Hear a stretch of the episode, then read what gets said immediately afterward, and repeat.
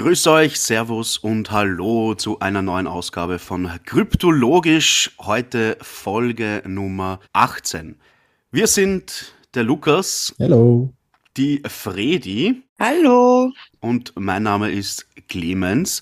Wir sind das Team, das versucht euch zu erklären, was momentan so am Kryptomarkt abgeht. Und wir sind auch heute nicht alleine, denn der Kryptowinter ist kalt und immer kälter. FTX ist krachen gegangen, könnte man sagen, eine große Börse. Was das genau bedeutet, werden wir gleich besprechen.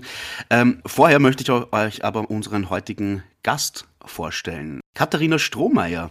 Servus. Hallo zusammen. Du bist von der Finanzmarktaufsicht in Österreich. Was genau machst du dort? Ja, die Finanzmarktaufsichtsbehörde ist auch eine integrierte Aufsicht für die äh, Prävention von Geldwäsche und Terrorismusfinanzierung hat dementsprechend ein eigenes Team, das sich nur mit diesen Themen querfeldein aller Finanzakteure befasst. Und ich bin in meiner Funktion für die europäischen und internationalen äh, Entwicklungen und Bespielungen der äh, Gremien zuständig. Da dürfte dir momentan nicht Fahrt werden, oder? Nein, Herrgott.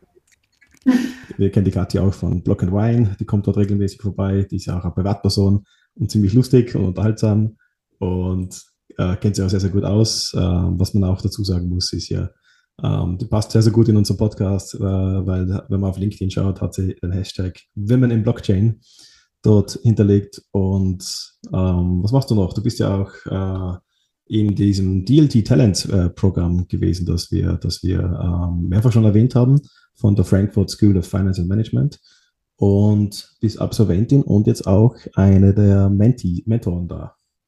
Also bildest Leute aus in dem ganzen Bereich. Genau, also ich bin ja auch durch meine Tätigkeit in der Geldwäsche, die seit ein paar Jahren in Österreich auch ähm, ähm, virtuelle Währungen oder beziehungsweise Unternehmen, die äh, Dienstleistungen in Bezug auf virtuelle Währungen anbieten, stärker in den Bereich Blockchain reingerutscht. Und ich habe ähm, dadurch, dass ich auch in Frankfurt gelebt habe, auch eine gewisse Affinität zu, diesen, äh, zu dieser Stadt und bin durch die Frankfurt School of Finance, beziehungsweise äh, insbesondere der Frankfurt School Blockchain Center Community in dieses Programm reingerutscht. Und das hat mich so aufgesogen, dass ich in der Zwischenzeit im DeFi Talents Programm teilnehme und die Möglichkeit habe, Frauen der bestehenden DLD Talents äh, Gruppe zu, zu coachen bzw. zu mentoren. Ja. Früher warst du im Europäischen Parlament und auch im äh, Member of Cabinet äh, vom Finanzministerium. Also ich habe nach meinem Studium ähm, direkt äh, in Brüssel ähm, die legislative Arbeit aufgenommen, konnte ähm, damals ganz früh schon an, an Finanzmarktthemen mitarbeiten, habe mich dann für die regulatorische Arbeit in Frankfurt bei der Europäischen Versicherungsaufsicht entschieden. Ähm, bin dann aber irgendwann auch nach Wien und äh, wollte die Aufsicht äh, vor Ort kennenlernen, das auch im Bereich Versicherungen und bin dann eigentlich über Umwege, über das BMF, durch die Implementierung der fünften Geldwäscherichtlinie dann im Geldwäschebereich äh, verankert geblieben. Ja. Und ich habe sechs Jahre für den Bachelor in Soziologie gebraucht. Alles macht seine Zeit. Dafür war ich viel trinken. Der Wahnsinn. Das klingt ja alles sehr super. Ähm, genau, und wir treffen uns jetzt hier wegen FTX. Clemens hat schon gesagt, das ist eine Börse, aber Kathi, magst du vielleicht noch näher erklären für die Anfängerinnen und Anfänger da draußen, was für eine Art von Börse ist es und was ist da genau passiert? Hat das was mit Geldwäsche zu tun? Also hast du damit, beschäftigst du dich jetzt damit in der Arbeit?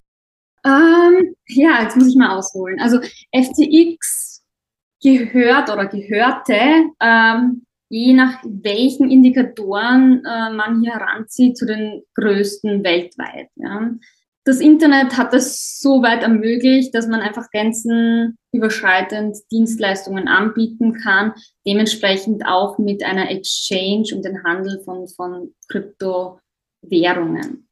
Inwiefern habe ich damit zu tun?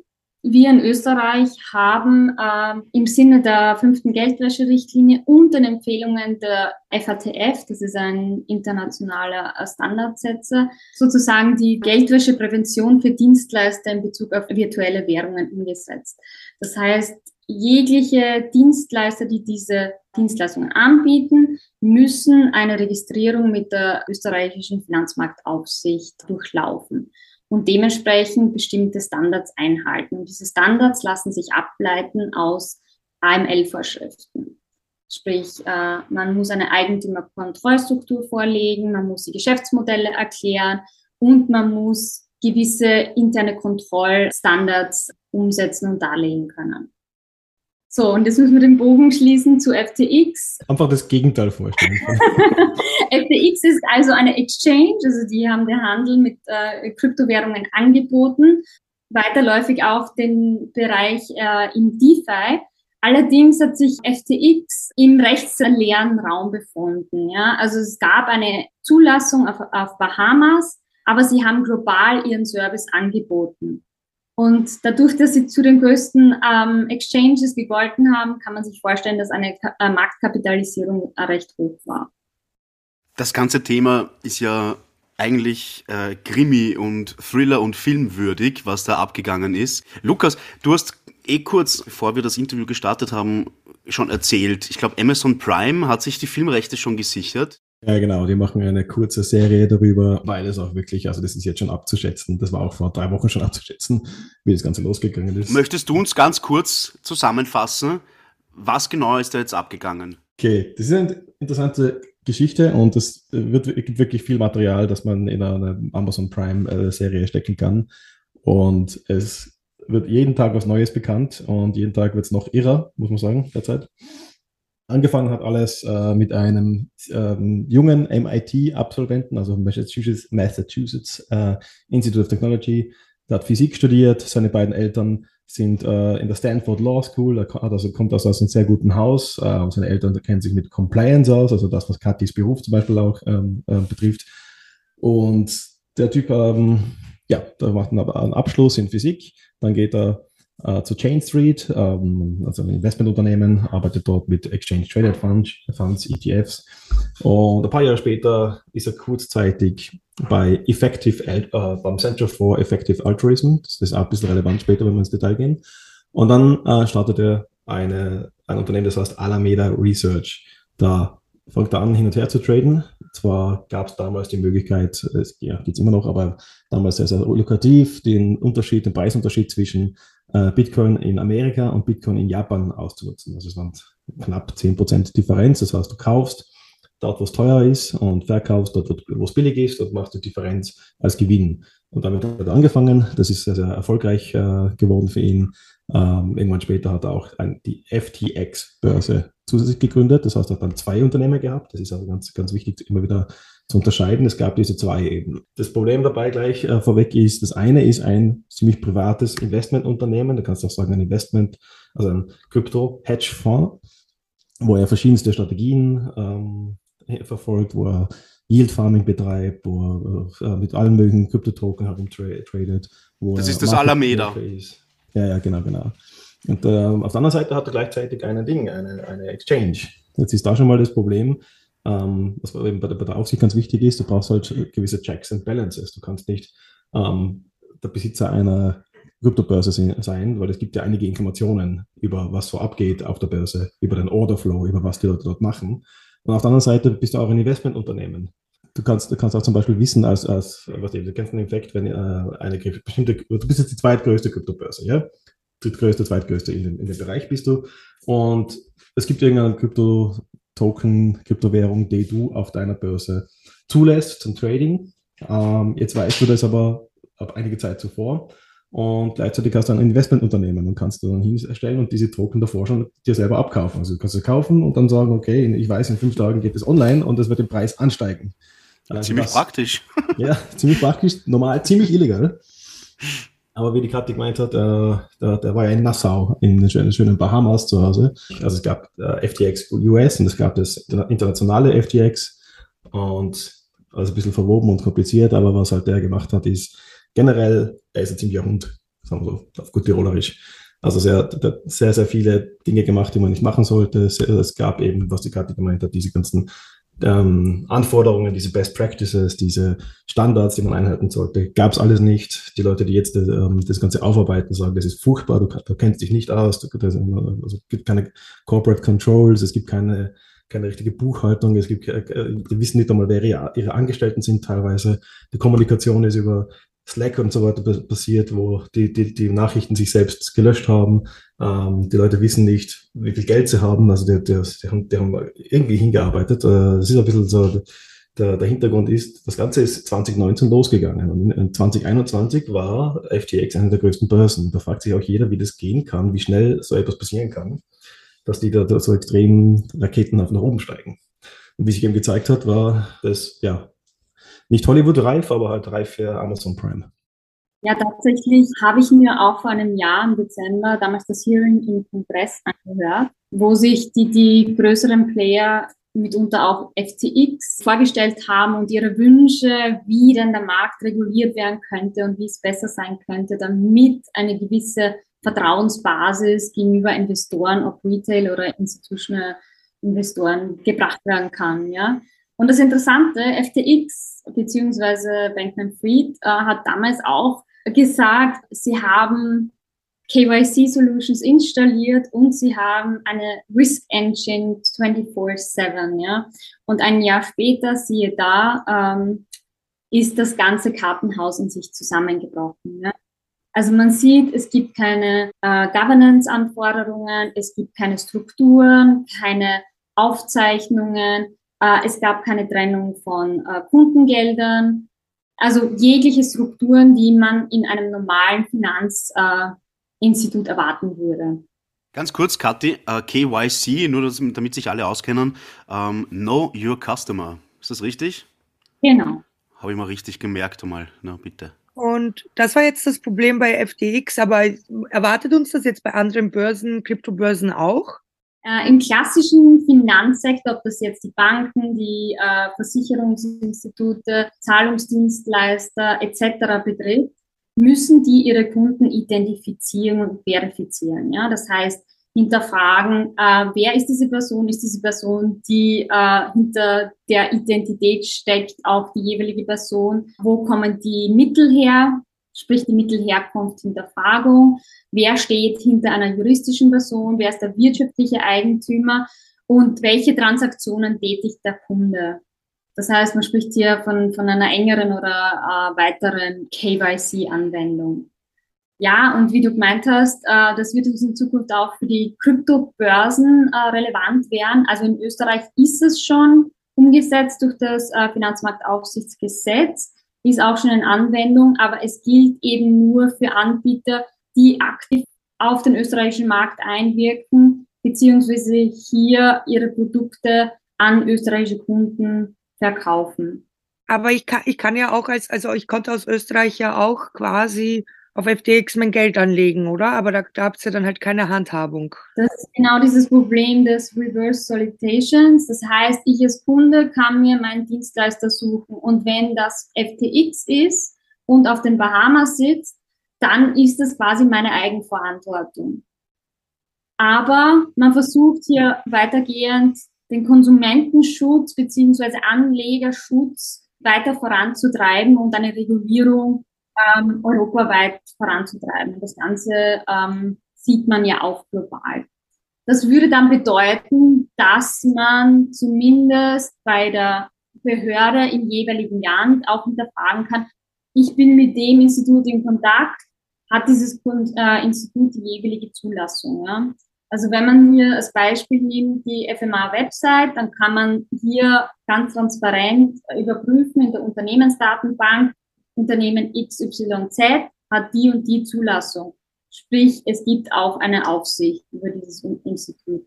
Also eure Website ist einmal ein heißer Tipp für alle, die vorhaben, am Kryptomarkt zu investieren, FMA.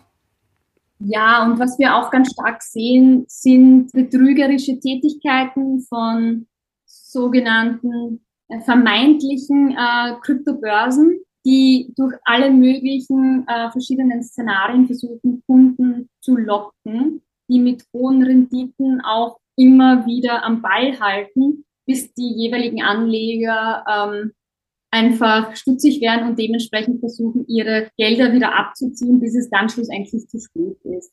Was wir versuchen ist, wenn Kenntnisnahme über solche vermeintlichen Anbieter äh, vorhanden sind, dann geben wir sogenannte Investorenwarnungen aus, die werden veröffentlicht auf der Website, damit einfach den Kunden klar wird, die Unternehmen XY ist nicht vertrauenswürdig und sollte mit denen keine Dienste abschließen. Ich habe schon dort Leute gemeldet. Also lasst mich ganz kurz mal zusammenfassen. Da gibt es diesen wahnsinnigen Typen von der FTX-Börse, dessen Eltern auch in der Finanzmarktaufsicht in den USA tätig sind. Und der hat sich eben diese Börse gegründet, FTX, vorher aber ein Investitionsunternehmen, Alameda, mit dem er eben diesen Vorteil für sich genutzt hat, indem er wusste, okay, wenn ein Preis steigt, äh, hat, hat er das quasi schon vor allen anderen gewusst.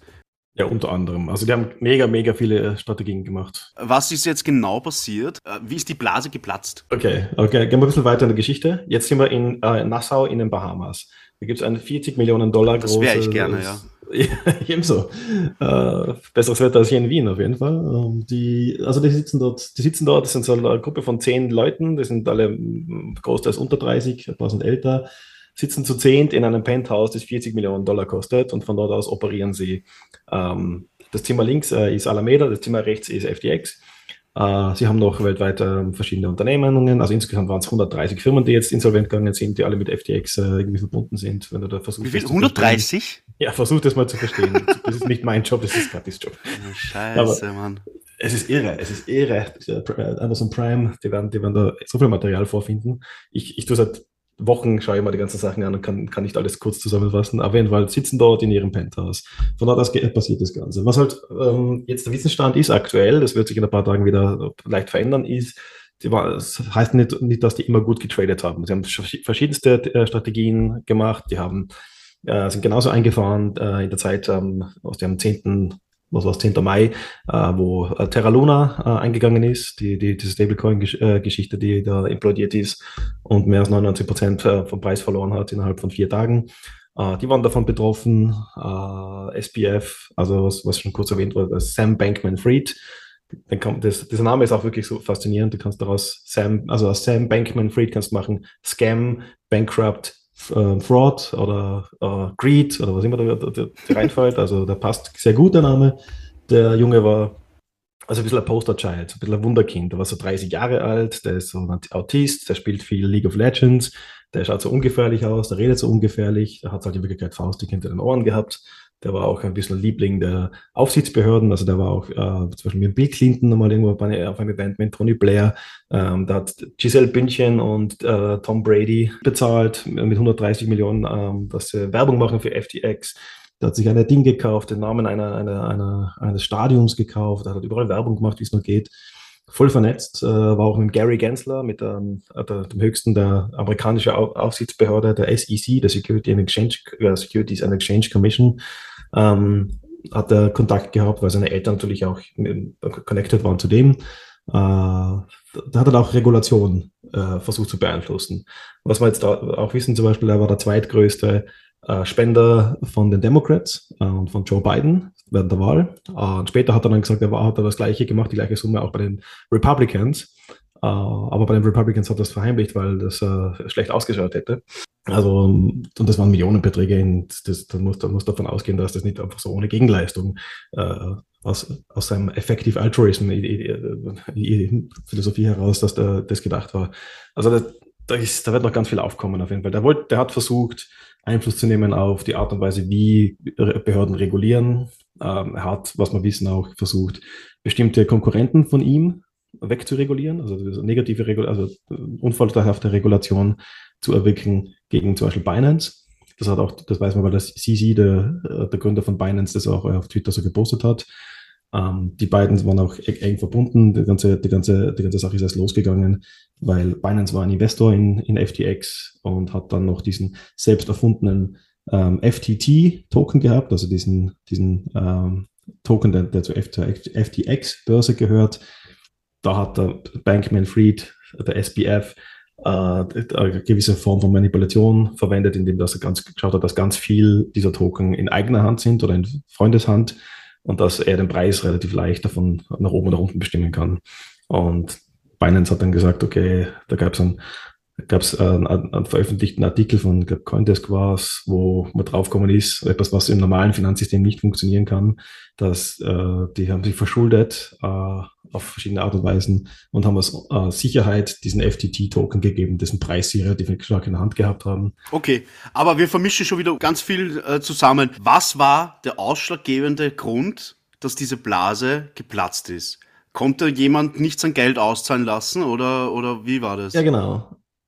Alameda hat, hat äh, Minimum 1,3 Milliarden, äh, alleine die, die, die, der CEO davon, der weibliche, die, die Caroline Ellison, äh, 1,3 Milliarden, Milliarden Verlust gehabt. Äh, was haben sie gemacht? Um das Loch zu stopfen, haben sie das Geld der Kunden genommen. Haben es von der Firma A, die, die nicht äh, zur also Firma B gehört, haben, also haben äh, Alameda das Geld der Kunden von FTX überwiesen. Und das ist dann ähm, in dem Zuge, wo, da, wo dann der Binance gesagt hat, sie, sie wollen aus dem, ähm, aus dem Token aussteigen, ähm, Panik ausgebrochen und das nennt sich dann sogenannter Bankrun, wenn ganz viele Leute zur Bank gehen und ihr Geld abheben wollen. Eine Bank hat ja nicht 100% besichert, er hat nicht 100% eines Geldes, sondern die verwendet es, die leitet es aus in Form von Krediten und so weiter. Wenn zu viele Leute in kurzer Zeit ihr Geld zurückhaben wollen, ist die Bank empty, leer. Ja, dann, dann, dann passiert das, was einfach an einer normalen Kryptobörse nicht passieren sollte, weil normale Kryptobörse sollte genauso viel Geld haben, wie drin ist von den Kundengeldern. Und das war nicht der Fall. Das heißt, eigentlich war es jetzt Binance, die, die Kryptobörse ähm, Binance, die skeptisch geworden sind wegen diesem FTT-Token und dadurch ist das ähm, aufgekommen. Ich glaube, das volle Bild des Ausmaßes der Ramification werden wir erst in Monaten, vielleicht auch Jahren erfahren klar ist, dass ein Krimi der Sonderklasse ist und äh, vielleicht auch mit einem Betrug im Fall von Enron vergleichbar, weil offensichtlich sich jemand bereichern wollte und die Interessen der Kunden auf der eigenen Börse nicht vordergründig waren. Es gab keine ähm, Governance-Anforderungen, keine Eigenkapitalrücklagen, keine gesonderten Trennungen der Kundengelder, die Verwahrung äh, der Tokens etc., äh, keine Aufbewahrungsmaßnahmen, keine Kommunikation, einfach nichts, ja. Einfach eine Person und um die dreht sich in der, in der ganzen Blase hier. Unglaublich eigentlich. Eigentlich wirklich unglaublich. Das heißt, jetzt gibt es ganz viele Leute auf der Welt, die können sich das, was sie investiert haben auf der Börse FTX, jetzt nicht mehr auszahlen lassen. Ne, über eine Million Menschen, über eine Million ähm, ungefähr und halt ganz viele große Unternehmen auch. Es gab im ECON, also dem Wirtschaftsausschuss des Europäischen Parlaments, eine Anhörung der ESMA, also der Wertpapieraufsicht der Europäischen gemeinsam mit der Kommission, in der die Abgeordneten oder Mitglieder des Wirtschaftsausschusses noch einmal äh, dringlich aufgezeigt haben, naja, hätten wir mit Inkrafttreten der MiCA sowas verhindern können? Wird uns das in Zukunft helfen, was neue Anbieter am Markt anbelangt, ähm, beziehungsweise hat es einen gewissen Spillover-Effekt zum klassischen Finanzmarkt. Ja? Äh, und hier hat die ESMA auch nochmal aufgezeigt, dass sie oder wir allgemein als Aufsichtsbehörden hier in Europa auch nur Zugang zu den medialen Berichten haben, weil es kein Reporting gab beziehungsweise wir auch keinen Zugang hätten zu klassifizierten Informationen. Ähm, soweit kann man aber nur feststellen, dass die Kunden der FTX ähm, zu 90 Prozent nicht europäische Kunden waren. Noch dazu ist ein richtige, eine richtige Auswirkung auf den klassischen Finanzsektor noch nicht erkennbar. Aber mit dem Vermerk noch nicht. Also man weiß es nicht. Ja, es kommen dadurch, dass indirekte Investitionen von anderen institutionellen äh, Investoren getätigt wurden in FTX beziehungsweise äh, von den gehandelten äh, Produkten der FTX noch nicht klar, ob andere Institute ins Wanken kommen. Das hängt natürlich auch von der Marktlage ab. Ja, das ist ja alles nicht besonders vertrauensfördernd oder wirkt auf mich nicht besonders vertrauensfördernd. Deiner Meinung nach, also deiner persönlichen Meinung nach, was könnte man jetzt tun, um das Vertrauen zu stärken in Richtung Krypto und Kryptobörse? Oder sollten wir alle nur noch in klassische Banken unser Geld legen, weil die sind schön reguliert und das ist schön geschützt? Ich, ich glaube, das muss man ein bisschen entdrosseln, aber das Stichwort war Vertrauen. Und das ist genau das, dass man als Anleger in dem Moment verloren hat, weil man glaubte an das Bild äh, FTX, man glaubte an die Person, äh, der im Grunde als Philanthrop aufgetreten ist, aber sich als Betrüger herausgestellt hat. Man könnte jetzt zweifach wählen. Entweder man verbietet Kryptowährungen aller China oder man wählt einen eher präventiven Maßstab und sagt, okay, jetzt schauen wir uns das mal an, regulieren wir, soweit wir es verstehen, aber lassen eine gewisse Innovation auch zu. Und das ist genau das, was man mit der Mika versucht zu machen. Ja. Also die Mika, die uh, Markets in Crypto Assets Regulation. Ja, die, die haben wir eh schon ganz oft äh, besprochen.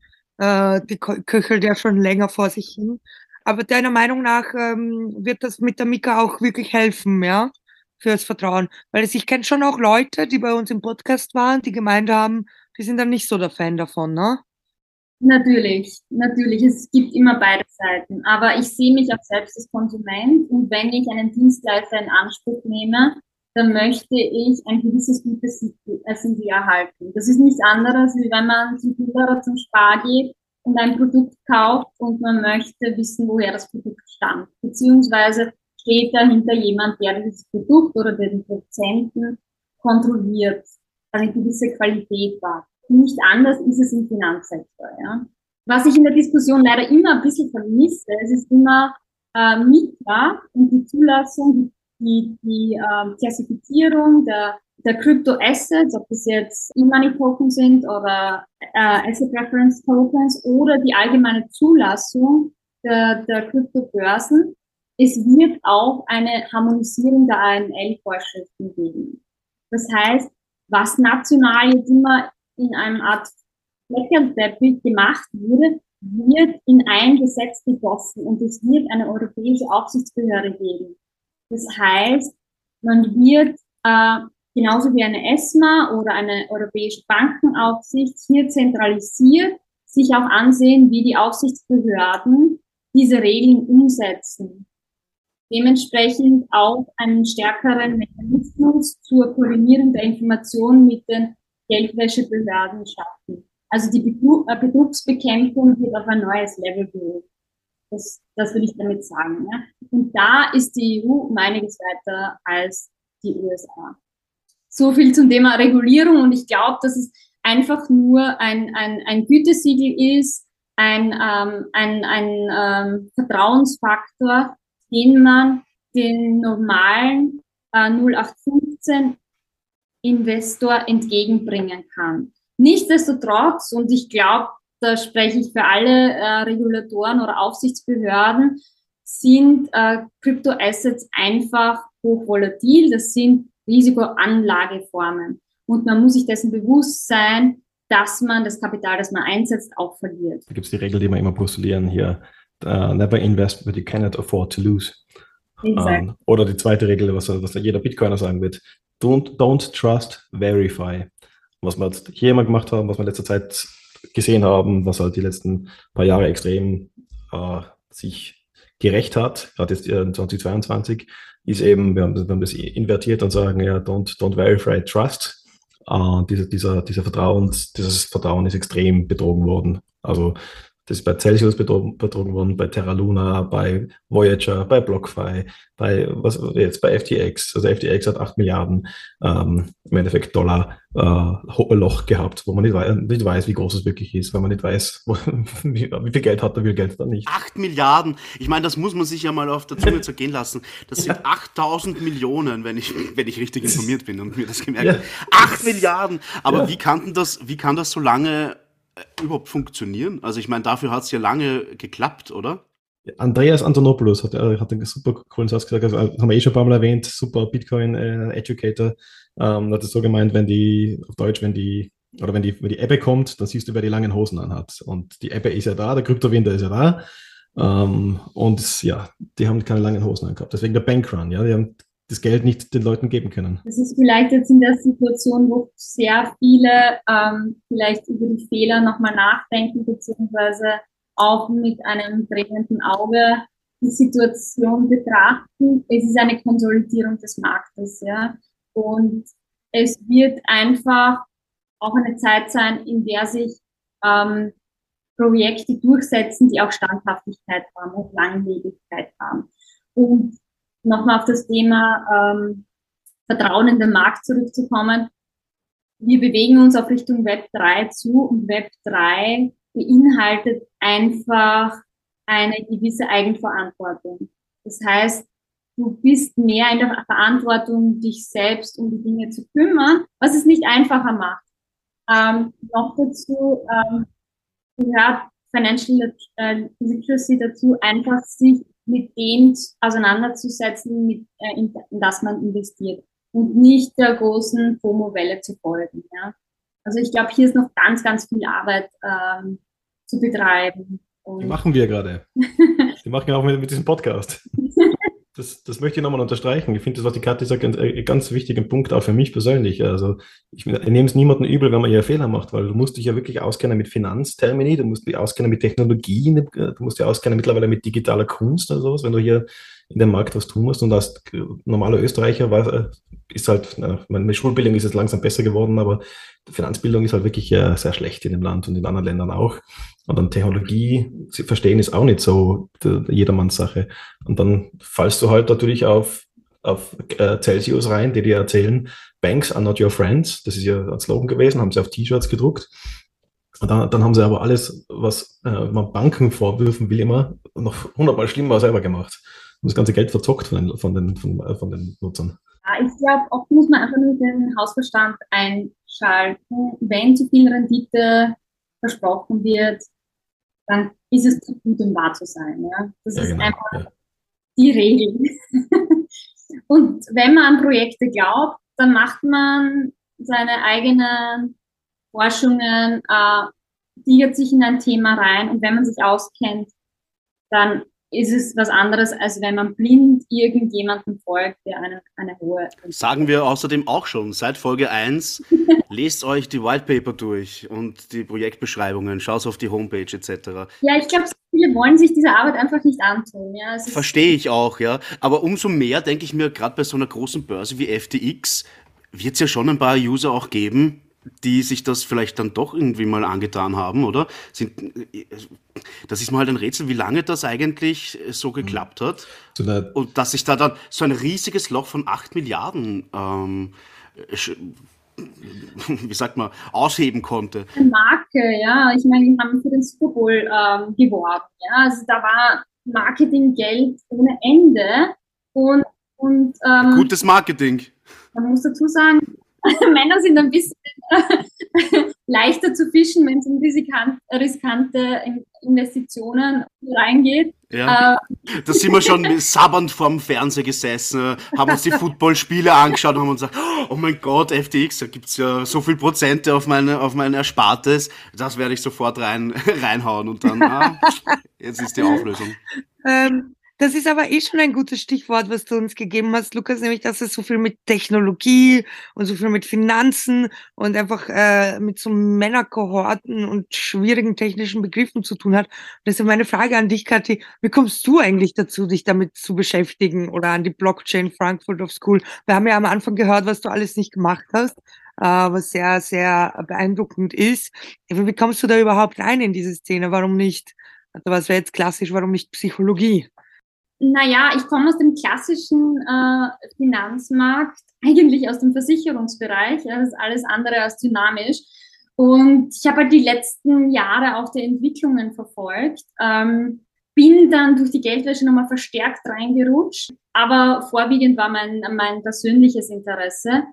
Es gibt, muss ich wirklich dazu sagen, wenige Institute in Europa, die halt auch fundierte Fortbildungsprogramme anbieten und eines darunter war die Frankfurt School Blockchain, die auch immer wieder ihr Programm wirklich ausbauen. Also es wird auch äh, nächstes Jahr ein eigenes Programm für Bitcoin geben. Ähm, es wird auch eins geben für Web 3.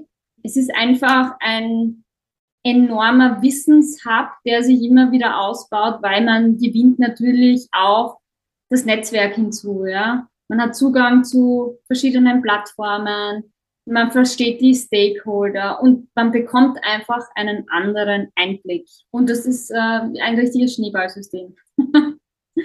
Im, Im, positiven Sinne. ähm, genau, der, Clemens hat da noch Fragen und die, die finde ich eigentlich gar nicht so schlecht. Äh, wir haben nämlich schon über die Regul das die Mika geredet. Das ist aber lieb von dir. gar nicht so schlecht. ich erlaube sie. Nein, äh, stell du sie vielleicht, Clemens, ja. ich gebe dir das Wort. Meine gar nicht so schlechte Frage. Ähm, ja, was vielleicht äh, sicherlich, was sicherlich viele Hörer interessiert und Hörerinnen, äh, welche Börsen sind denn jetzt eigentlich noch übrig geblieben, die man empfehlen kann? Da gibt es ja, äh, glaube ich, drei große, oder? Die man sagen kann. Ich spreche aus Sicht einer Aufsichtsbehörde. Als Aufsichtsbehörde habe ich eine, einen extrem strengen Blick auf diese Anbieter. Also wir verfolgen ja auch eine Null-Toleranz-Policy.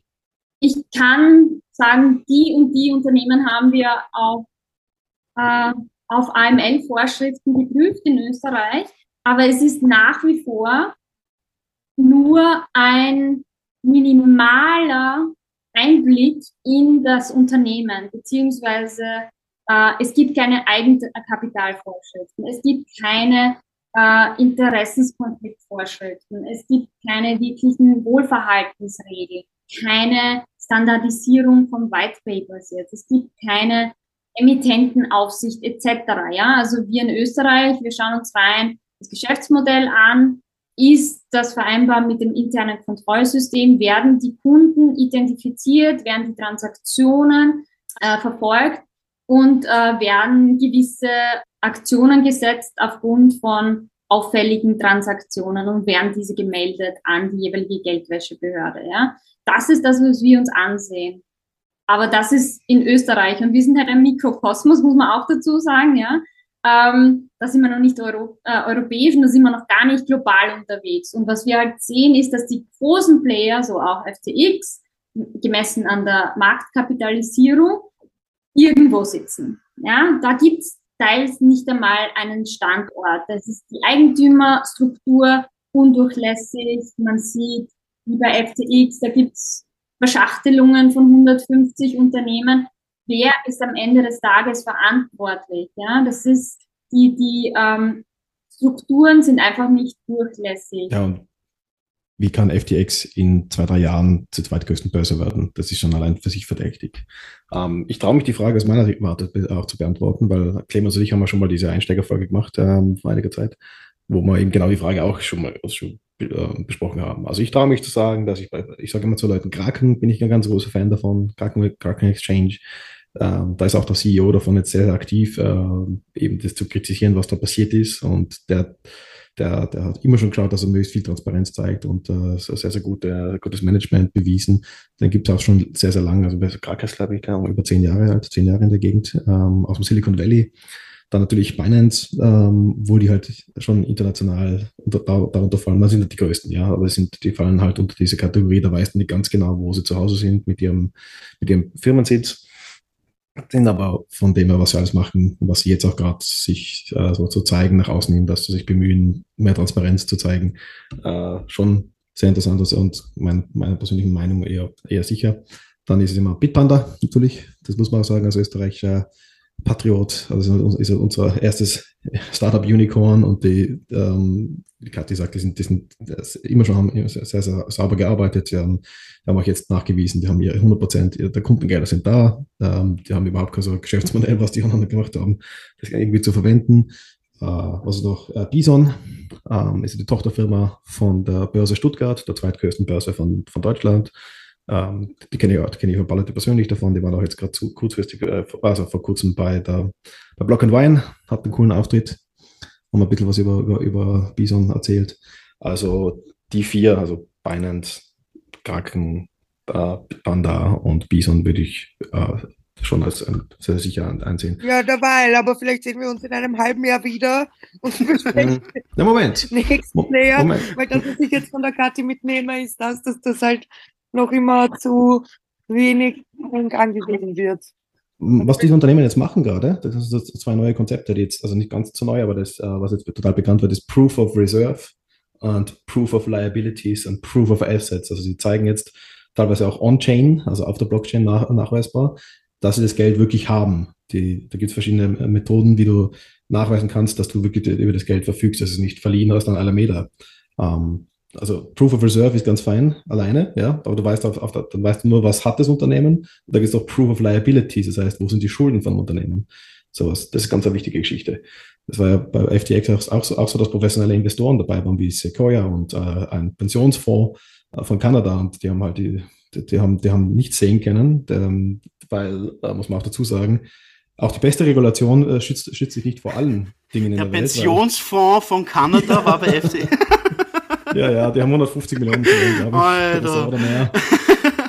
60 Investoren. Das gibt's ja gar nicht. Nein, die, die Geschichte, wie gesagt, schaut euch diese äh, Prime-Serie dann an, weil die, die, anscheinend war es so, dass äh, bei Sequoia, Sequoia äh, wirklich professionelle, professionelles Investmentunternehmen. Der, der Sam Bankman-Fried hat ja angeblich während dem Gespräch mit denen äh, daneben League of Legends gespielt und, und die hatten das sogar cool gefunden. Und die haben wirklich nicht, nicht genau hingeschaut. Auch Unternehmen, professionelle Investoren können FOMO bekommen, Fear of Missing Out.